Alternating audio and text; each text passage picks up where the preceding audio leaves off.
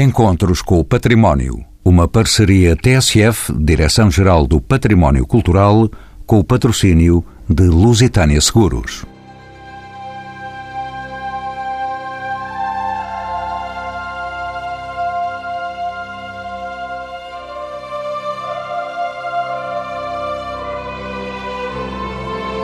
Nesta emissão, vamos conhecer em pormenor os passos do Dia Internacional dos Monumentos e Sítios.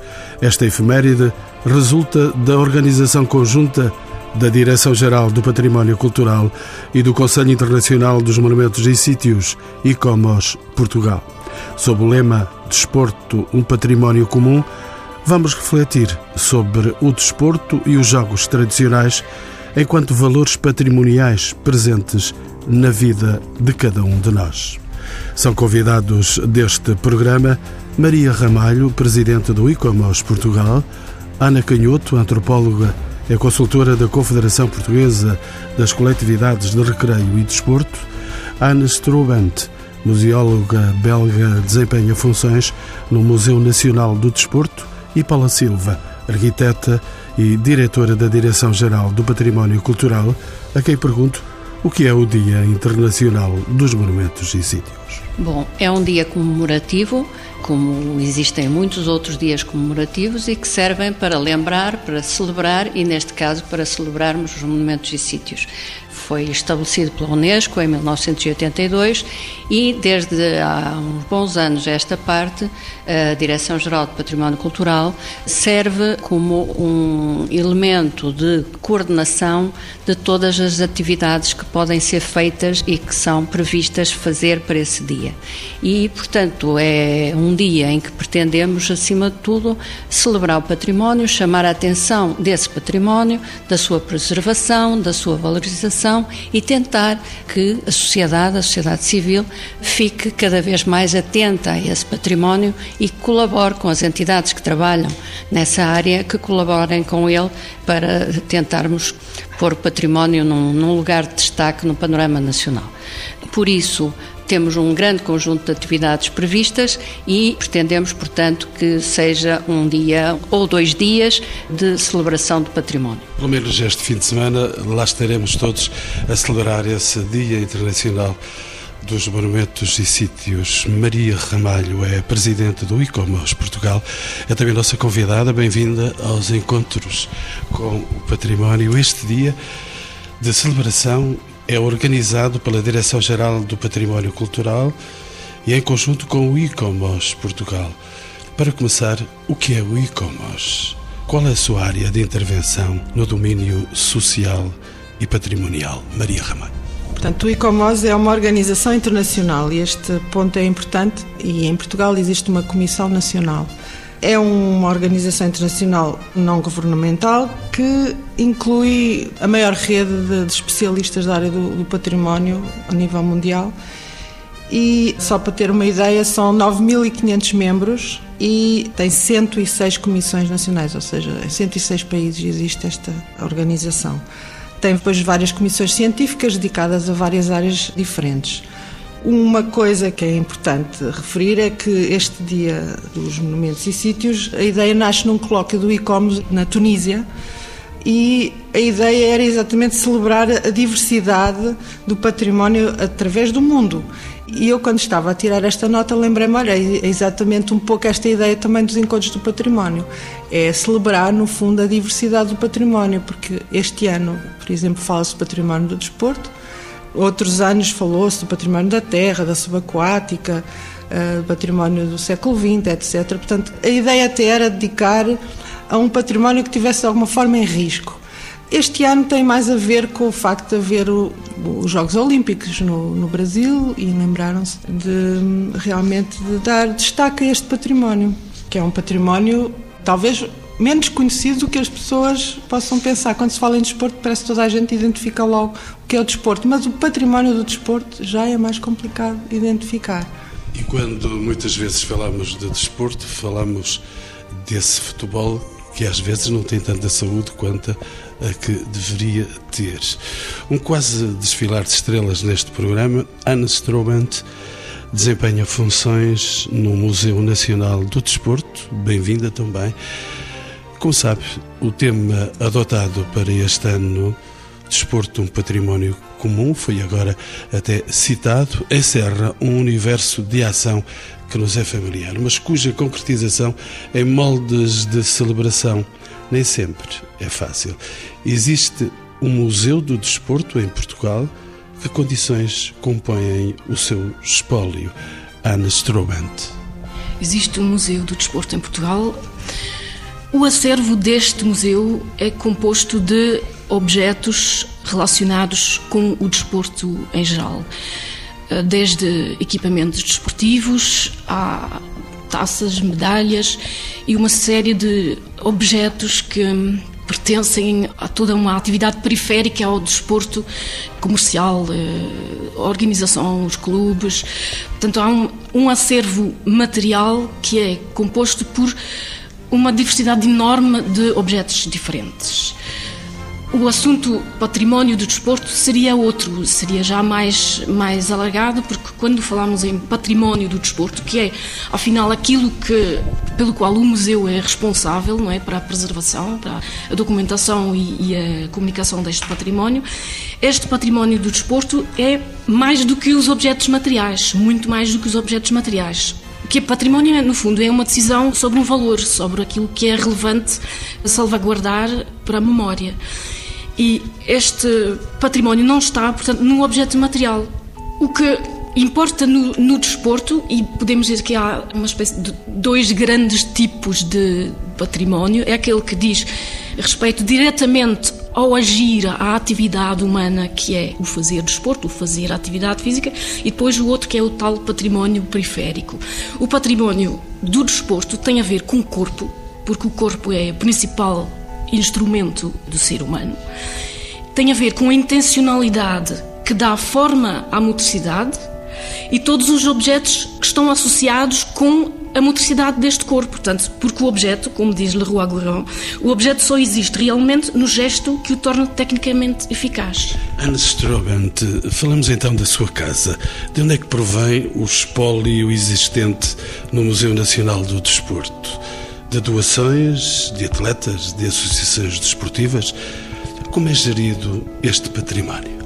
Eh, o património, sim, uma parte do património foi adquirido, foi comprado em leilões, por exemplo, mas uma grande parte do património é doado por atletas, por dirigentes, por pessoas anónimas e nós preservamos este património e expomos este património em exposições, normalmente temporárias, de acordo com a temática que a exposição tem. Ana Canhoto, nova presença aqui no programa. Ela é antropóloga e também eh, é consultora da Confederação Portuguesa das Coletividades eh, de Desporto e Recreio. Ana Canhoto, como sabe, a prática desportiva era algo praticamente desconhecido e inacessível à esmagadora maioria da população portuguesa, reservada em parte à família real e a alguns nobres. A degeneração física de que falam Ramalho Ortigão e essa de Queiroz era um retrato fiel da sociedade portuguesa do século XIX. Era. Inicialmente, o desporto, daquilo que nós conhecemos. Nós éramos uma degeneração física. Não, nós não éramos uma degeneração física. O que acontecia era que o desporto estava muito concentrado nas elites. Portanto, para as outras classes era praticado de outra forma. Existiam os jogos tradicionais. Ao invés de um desporto regulamentado, com determinadas regras, e nós conhecemos hoje muito da história das primeiras coletividades em Portugal. Podemos falar do Clube Naval de Lisboa, na altura o Real Clube Naval, que era só para as elites. Foi a primeira coletividade fundada em Portugal, considerada uma associação sem fins lucrativos, estamos a falar de 1854, que era apenas para um determinado grupo de pessoas, para a nobreza. As outras classes praticavam os jogos tradicionais como desporto que hoje nós reconhecemos como desporto e não havia uma degeneração, como Ramalho Ortigão ou essa de Queiroz falam. Ana Canhoto, nos anos 20 e 30 do século XX, são introduzidos no nosso país uh, por associações desportivas e recreativas das comunidades inglesas residentes os desportos náuticos do atletismo ou do futebol. Foram os clubes e as associações desportivas destas comunidades, especialmente britânicas, que deram início em Portugal à atividade física nos moldes como hoje a entendemos? Sim, foram. Quem acabou por integrar o futebol ou o atletismo ou as outras atividades que nós temos, nós baseámos e as associações são muito baseadas no modelo britânico que posteriormente vieram, foram crescendo e foram se modificando ao longo do tempo. Eles ainda hoje são muito bons em futebol, por exemplo, e em desporto, e vieram então dar-nos lições. Nesta área vieram-nos dar lições porque nós, enquanto o movimento associativo em Inglaterra se desenvolveu muito mais cedo do que aqui, porque o movimento associativo vem na origem da Revolução Industrial, em que a cultura, o recreio e o desporto era para o operariado e não só para as classes de nobreza. Então, o nosso movimento baseou-se nessa origem. Porque aqui foi quando nós começamos a ser influenciados pelo desenvolvimento do desporto noutras áreas, e começamos a aplicar também em Portugal. Ana Canhoto, observando a história, como se viveu o associativismo de que falamos nos duros anos do autoritário Estado Novo? Os primeiros anos após a formação do Estado Novo, portanto, enquanto não houve uma aplicação total de um regime mais controladora, criaram-se muitas associações. Portanto, estamos a falar dos anos 20 e dos anos 30. Assim que foi criada a Direção-Geral que controlava o desporto, portanto, estamos a falar em 1942 com a Direção-Geral de Educação Física, Desporto e Saúde Escolar, as coletividades cresceram. Com esta direção, verifica-se hoje pelos estudos, verifica-se que houve um decréscimo de coletividades durante essa altura, que no entanto, nos anos 60 voltaram outra vez a crescer. E temos os anos 60, os anos 70 e após o 74, então um crescimento quase como um boom das coletividades, principalmente na área desportiva em que o desporto realmente passou a ser para toda a gente e passou a não ter o controle da direção-geral. Paula Silva, como sabemos, as práticas desportivas são também lugares, eh, oportunidades de leitura do país. A história do desporto envolve-se com os processos de estratificação social, com a transformação do território e da paisagem, com as dinâmicas da cultura popular e da cultura de massas. Paula Silva, é o património desportivo uma fonte de informação para o estudo e a história das sociedades contemporâneas. Seguramente, como todos os patrimónios, são fonte de informação. Eh, no caso do, do, património desportivo, basta pensarmos a força que tem o futebol neste país e a importância que tiveram até na, no desenho das cidades a construção de uma quantidade imensa de, de, estádios de futebol aqui há 10 anos de atrás ou 12 anos atrás, quando houve aqui um campeonato europeu de futebol. Portanto, de facto, as práticas desportivas são um espelho, uma forma de mostrar a sociedade que nós temos também.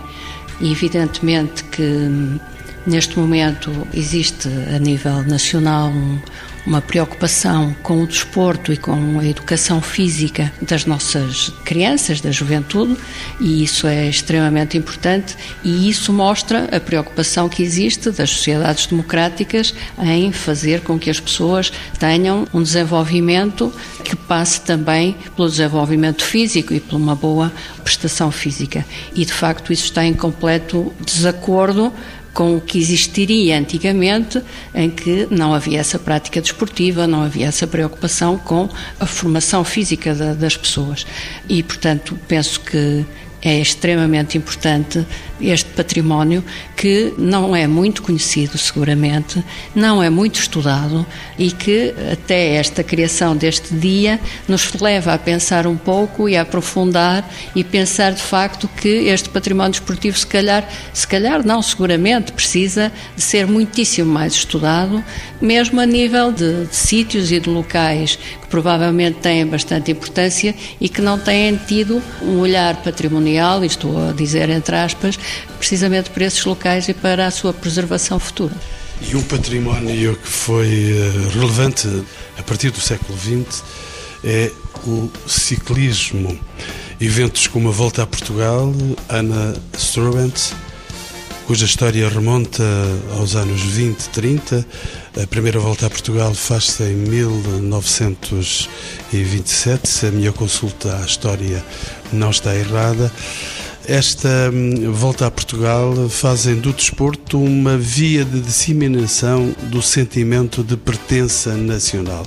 Curiosamente, a Ana Strobant revela-me que é belga e os belgas têm do ciclismo uma expressão muito grande, tanto que muitos dos grandes ciclistas europeus estão sediados na Bélgica.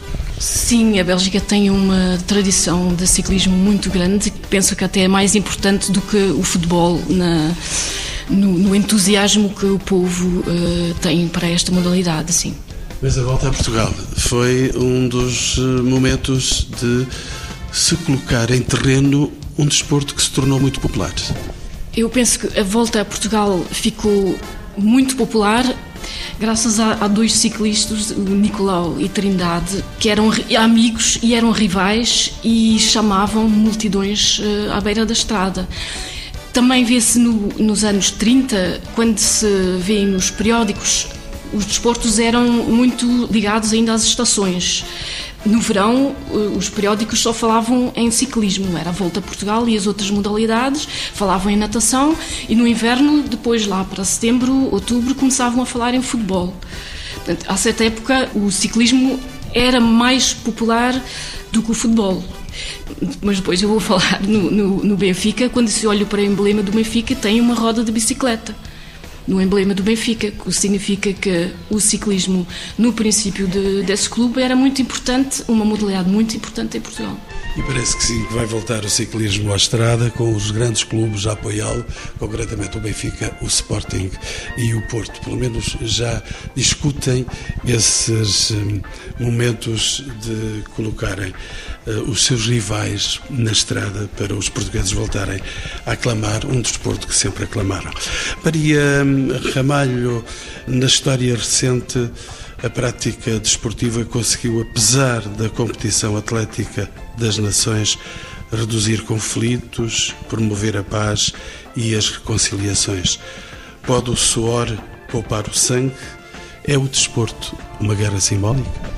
Eu não sei, eu sou um pouco crítica em relação à forma como hoje em dia se olha o desporto. Eu, eu julgo que, pelo menos no nosso caso e, e, talvez em muitos países, o desporto é quase sinónimo de futebol e eu acho que isso realmente é, é uma pena, é redutor e como vimos, o próprio passado nos diz que nem sempre foi assim. Dentro do olhar sobre o desporto, há inclusivamente o conjunto de sociólogos, sobretudo, que têm sido muito críticos em relação ao desporto e escrevem bastantes artigos sobre estas questões. E de que forma é que o próprio futebol acaba por eh, ser quase um, algo à margem, gerido de uma forma não, não muito clara, promove um pouco a alienação das pessoas, etc. Eu não queria muito ir por aí, porque sei que há muitos adeptos, e... mas queria lembrar que hum, o desporto não é só futebol e que em Portugal, eu sempre achei desde miúda curioso como, às vezes, fora dos focos, existia uma série de personagens que se batiam contra todas as diversidades e lá iam tentando ganhar lugar e ir para fora, aparecendo muitas vezes sozinhos a correr pela estrada. Eu, eu emocionava-me esse lado de lutar contra a falta de apoios e muitas vezes eu penso, se calhar, o nosso próprio desporto foi evoluindo de uma altura em que não havia muitos apoios e os atletas, as corridas, o próprio ciclismo eram formas fáceis de fazer desporto sem gastar muito dinheiro. Hoje em dia, ser futebolista, ser, portanto, um grupo de futebol envolve milhões, como nós sabemos. Portanto, eu julgo que está na hora de, de se apostar cada vez mais em outras modalidades, em se apostar num outro nível não tão ruidoso, talvez, mais sereno e se calhar irmos buscar eh, ao passado e este património, diria quase imaterial, destas práticas tradicionais, destes convívios e podermos apostar e a comunidade apostar em, em, realmente outra forma de, de, praticar desporto. O desporto é não só os grandes equipamentos, os grandes clubes, mas depois toda esta rede de memórias e de pequenas associações que eu acho foi uma descoberta também para mim, acho muito acho bastante comovente até.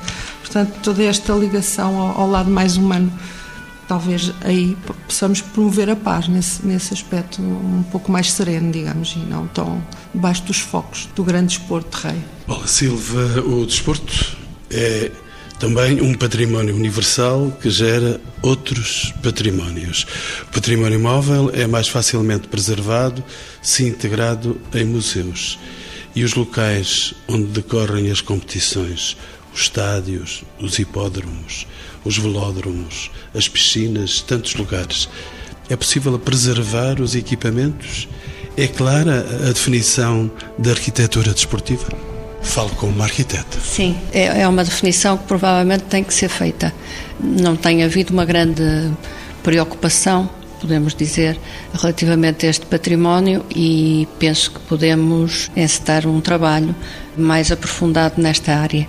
Existe património muito interessante, nomeadamente piscinas, mas que algumas delas estou-me a lembrar de, de uma piscina fantástica que já foram transformadas e adaptadas, entretanto, a novas exigências de conforto e, portanto, provavelmente piscinas do princípio do século passado ou outros equipamentos do princípio do século passado, não sei, não sei se teremos assim muitos preservados e que devam ser classificados no sentido da classificação como um bem nacional que tem que ser preservado. Temos aí os estádios nacionais que Há 12 anos, eh, alguns deles foram construídos para a morte, mas temos aí grandes estádios de grande beleza. Sim, temos o, o Estádio do Braga, seguramente, do arquiteto Eduardo Souto Moura, que é uma peça de arquitetura contemporânea de grande interesse e beleza. Temos o Estádio Nacional, que está em vias de classificação, portanto está em estudo. Já vamos falar especialmente dele. Sim. E temos outros estádios interessantes também, naturalmente. Benfica, o Sporting tem estádios notáveis feitos ultimamente. Ultimamente, sim, são interessantes do ponto de vista arquitetónico, não me emocionam, mas uh, é uma questão de, de se ver uh, por esse país fora outros equipamentos, não tem que ser só estádios, naturalmente, que temos que classificar. Há, há muito equipamento possível de classificar, pavilhões uh, em que se praticou o desporto, as tais piscinas que eu estava a falar e muitos outros equipamentos que poderão vir a ser classificados. Mas eu também não queria esquecer o grande estádio da cidade do Porto. Sim, sim, também é, é, é mais outro é, interessante, sim. Antes Trobant, centrando-nos agora no caso português, o Estádio Nacional que a Paula Silva ia começar a citar, o Estádio Nacional integrado no Complexo Desportivo Nacional do Jamor, é um monumento emblemático do desporto com valor documental, histórico, paisagístico e patrimonial. Tem também potencial museológico, pergunto. Não será fácil guardar tanto granito? Tem potencial museológico, sim, porque tem uma grande história, uma história importante ligada ao estádio foi um, um, lugar de muitas competições importantes, nomeadamente de futebol, mas também algumas outras. Continua a ser um momento de grande relevação do desporto nacional. Continua a ser uh, o local uh, da taça de Portugal, portanto que é, é, impossível quase realizar a taça noutro estádio qualquer, mesmo que o Estádio Nacional neste momento não tenha as condições de segurança como exigidas pelas normas internacionais. Paula Silva, com a multiplicação de ações de sensibilização e divulgação, como o Dia Internacional dos Monumentos e Sítios, podemos dizer que já existe uma consciência patrimonial generalizada por parte dos cidadãos ou há ainda muito a fazer neste campo? Já existe uma consciência patrimonial, mas ainda há um caminho muito longo a percorrer de consciencialização e de ganhar de todos, todos, todos para esta questão do património. Já se fala muito em património, já se percebe que o património é muito importante para a questão da identidade, para a questão, principalmente em momentos como o que atravessamos atualmente, de grande conflitualidade mesmo a nível europeu e, portanto, nós temos plena consciência e essa consciência penso que está a ficar generalizada que, de facto, a identidade através do nosso património, eu não falo só do património arquitetónico e arqueológico, mas o nosso património também, as nossas memórias, as nossas memórias são extremamente importantes para a nossa identidade. No entanto, quando se tem que chegar ao momento da preservação, aí já o património passa a ser um empecilho e, portanto, já é uma coisa muito mais difícil de conseguir convencer a sociedade civil dessa importância. Existe também um outro fator que é inegável, que é também nós sabermos que com o aumento do turismo, aumentado também naturalmente pelos conflitos que existem à nossa volta uh, e que, portanto, fazem com que Portugal seja neste momento um país em que o turismo, as pessoas vêm também porque é pacífico o país, mas há o entendimento, portanto, que o património é muito importante porque é isso que as pessoas vêm a visitar.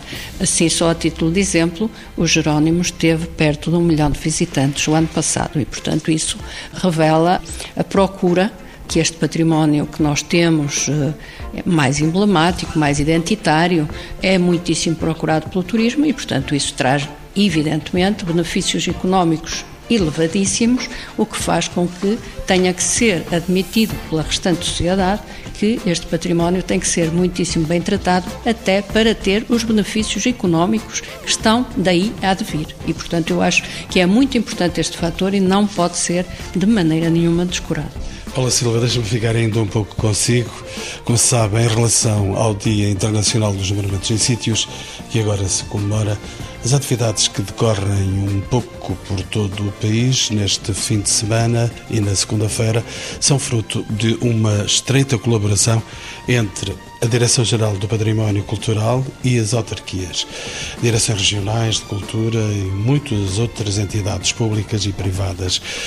Quantas atividades estão previstas e que tipo de iniciativas estão a decorrer neste fim de semana e na próxima segunda-feira? Temos 750 atividades previstas, que é um número imenso, promovidas por cerca de 610, estes números não são precisos, ou 610 entidades em 152 conselhos do país. Portanto, estamos a falar de uma abrangência muito grande que vai eh, desde visitas guiadas e percursos orientados e, e neste caso, este ano, como é o desporto, muitas caminhadas, caminhadas a passo mais rápido, caminhadas a passo mais lento, aparecem nestas nossas atividades, mas há um conjunto de exposições, de jogos tradicionais também, de animações de rua, de lançamentos de publicações, de feiras, festivais, sessões de leitura.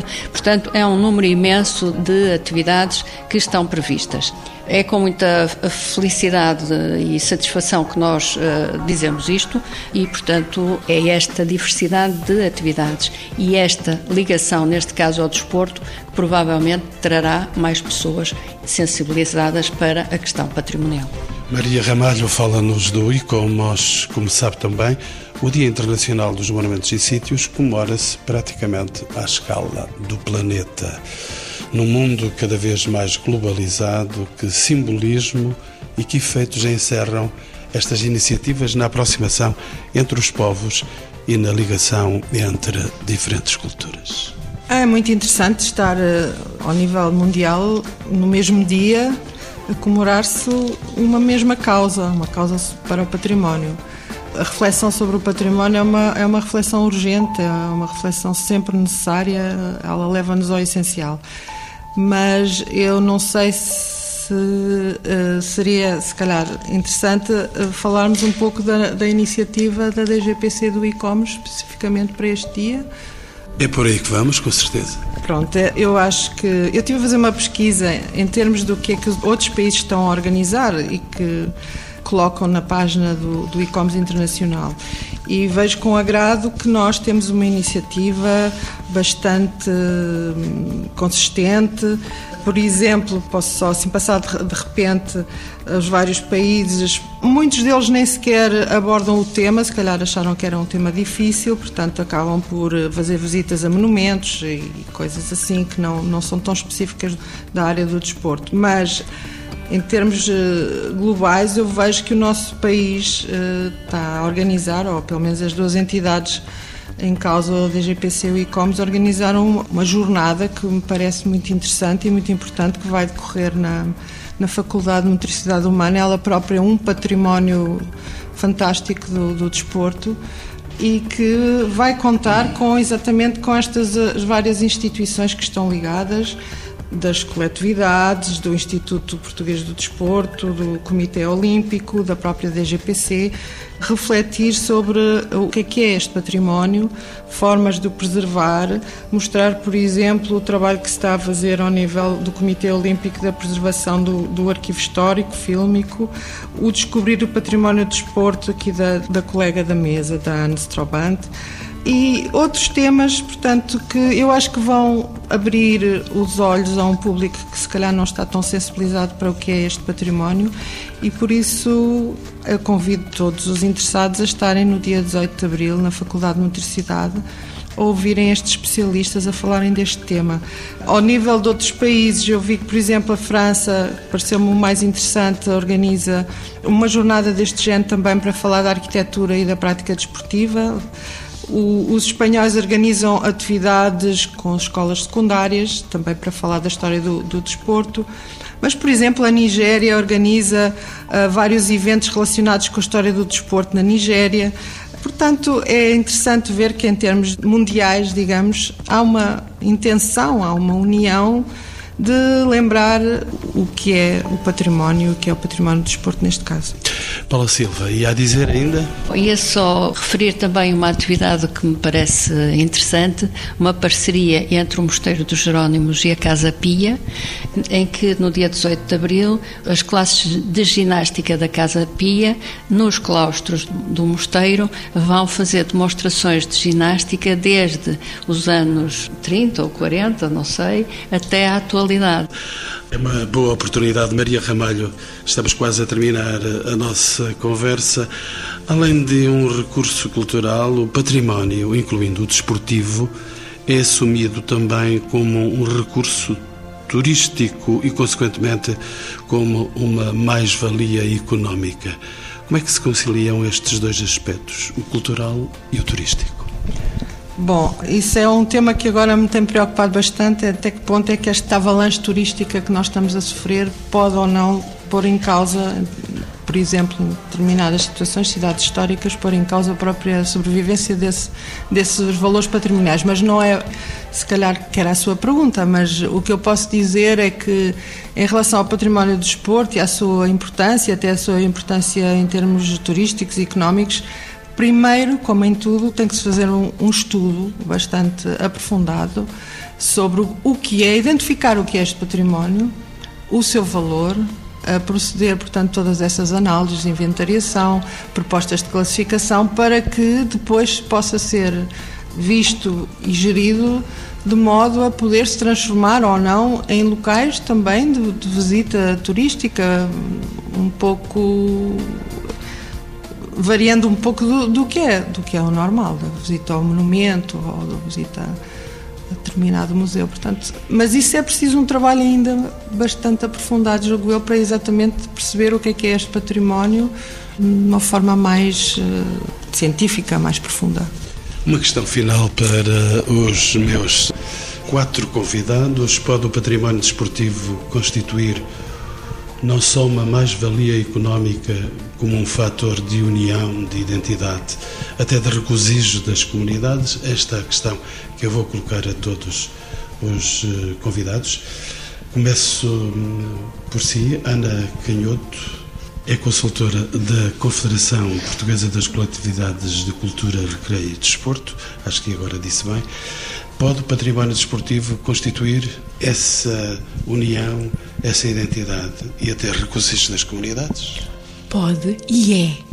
Nós hoje temos em cerca de 30 mil coletividades de cultura, recreio e desporto, 18 mil são coletividades só na área do desporto, em que a atividade principal, de acordo com os estatutos, é o desporto. E não estamos a falar do desporto do ponto de vista competitivo, estamos a falar de um desporto do ponto de vista mais lúdico, formativo, educacional, em que a parte competitiva vem muitas vezes por acréscimo e é reduzida, porque nem todas as crianças que começam o seu desporto numa área mais formativa vão continuar para a parte competitiva. Para além do facto de que o associativismo é por si só um elemento agregador das comunidades. É dentro das associações que nós verificamos, eu sou dirigente associativa, verifico muito, muito bem no Lisboa Ginásio Clube, que a minha coletividade é um espaço onde nós nos dirigimos não só para a atividade em si, como também para juntarmos com o resto dos nossos colegas, para conversarmos, para unir os grupos sociais. Ana Strobant é museóloga no Museu Nacional do Desporto. Qual é a sua opinião? A minha opinião é que o desporto é, tem principalmente um valor ético. Ele é reconhecido tem sido reconhecido na atividade ao longo dos anos, por exemplo, no século XIX, Thomas Arnold, nos colégios de, na Inglaterra, que os desportos de equipe eram fomentados para ajudar os, os moços que eram bastante violentos e muito complicados de aprender a, a cooperação, a disciplina, o respeito pelos outros e acho que 2005, se não me engano, foi o Ano Internacional de Educação Física e do Desporto, em que o desporto era visto como um instrumento uh, regulador das relações uh, entre, entre as pessoas. E neste momento, na Unesco, o desporto está no tema Aprender a Viver Juntos. Portanto, o desporto tem esse valor ético e eu acho que esse valor não está, muitas vezes, muito bem compreendido. Há, pouco falaram dos, dos problemas e dos lados negros do desporto, mas esses lados negros não são propriamente do desporto. Quando praticamos desporto, há sempre uma intencionalidade nos nossos atos e nos, nos nossos agires. Este lado negro não pertence ao desporto, mas pertence ao ser humano em geral. Portanto, esse doping, por exemplo, dopagem, é corrupção, é fraude. Esta atitude, este comportamento existe em, em todas as áreas do ser humano, existe nos negócios, existe uh, em todo lado. Portanto, o desporto não é bem compreendido. Uh, claro que nós, nós no Museu do Desporto nós não temos a verdade toda, e, mas nós uh, temos feito uma reflexão profunda sobre o desporto e temos chegado a uma, uma definição a partir de outras referências bibliográficas, temos feito uma reflexão e depois temos feito um jogo ajudar a compreender o desporto. E nós próprios chegamos a compreender uh, um pouco mais do desporto. E nós definimos o desporto assim: o desporto é um agir humano, como outros agires humanos, que é a política, a guerra, o negócio, que utiliza o corpo como o primeiro e o principal instrumento do ser humano e o jogo, porque o jogo é algo que é feito num espaço e num tempo próprio, fora da realidade, num, num patamar uh, fictício, tipo cópia do real, mas não é real, com regras próprias, e é como uma espécie de espaço de experimentação. E este agir humano que usa o corpo e o jogo para realizar uma ética. Porque são os limites éticos que fazem com que a atividade física ou o jogo e o jogo sejam um desporto. Só, só quando há uma obediência a um conjunto de regras que não impeçam que o jogo seja retomado no dia seguinte com os mesmos adversários e nas mesmas condições, é que não é desporto. Portanto, há, há uma. Quando terminado o jogo, tudo regressa ao como era antes do jogo. Hoje eu posso ganhar, mas amanhã eu estou disposto a enfrentar esse mesmo adversário nas mesmas competições e estou disposto a perder. Portanto, essa é a ética do desporto ou é uma parte dessa, uma dessas características do desporto. E por isso que nós dizemos que o desporto em si mesmo é uma ética. Deixe-me perguntar-lhe se eu posso ver a ética do desporto também dentro do seu Museu Nacional do Desporto. Está por lá? Onde é que está neste país, neste lugar? Não é muito conhecido, certamente. Não, não. É uma reflexão que temos feito desde há alguns meses para cá, mas ainda não foi. Eh, nós desenvolvemos um, um jogo uma espécie de metodologia para a compreensão do desporto, mas neste momento ainda não temos as condições para poder implementar este jogo. Ana Strobant, mas onde é que eu posso encontrar o Museu Nacional do Desporto? No Palácio Foz, na Praça dos Restauradores, em Lisboa. Muito bem, tenho ainda duas convidadas para este programa, para o finalizar. Queria saber a opinião da Maria Ramalho sobre esta questão.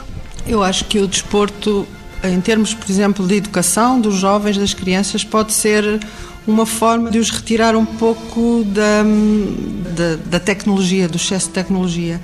Eu, eu, vejo com muita preocupação como esse excesso está a provocar um, alguns fenómenos de, até a nível psicológico e da própria alienação do, do, do mundo que os, que os rodeia. E a, essa prática desportiva em grupo, essa tal ética, é sem dúvida uma prática muito salutar, muito, muito bem-vinda, portanto depois, por outro lado, olhar para o património do desporto pode também fazer, eh, de alguma forma, superar este, o reduzir tudo a determinadas práticas que aparecem mais na, na televisão, que são mais vinculadas, e lembrar-nos que o património do desporto fala, fala de, de nós, fala do, da nossa história como, como, como ser humano. Paula Silva é diretora da Direção-Geral do Património Cultural. Deixo-lhe a última palavra, a palavra final deste programa. Bom, hum, eu gostava essencialmente de, de referir. Este fim de semana. Este fim de semana, todos devem participar neste Dia Internacional dos Monumentos e Sítios praticando desporto também, porque não? E queria aproveitar para dizer eh, uma coisa importante que ainda não foi dita, é que eh, toda esta programação que eu falei há pouco está num site www.patrimoniocultural.pt Portanto, vou repetir www.patrimoniocultural.pt e que um, nos sítios, a entrada é livre nos sítios da, da Direção-Geral de Património Cultural, também no domingo, dia 17, e na segunda-feira os sítios Património da Humanidade da Direção-Geral também estão uh, com entrada gratuita. Temos uh, meio mundo à nossa espera e, sobretudo, o mundo do desporto, tantas vezes relegado para assuntos de menor tratamento.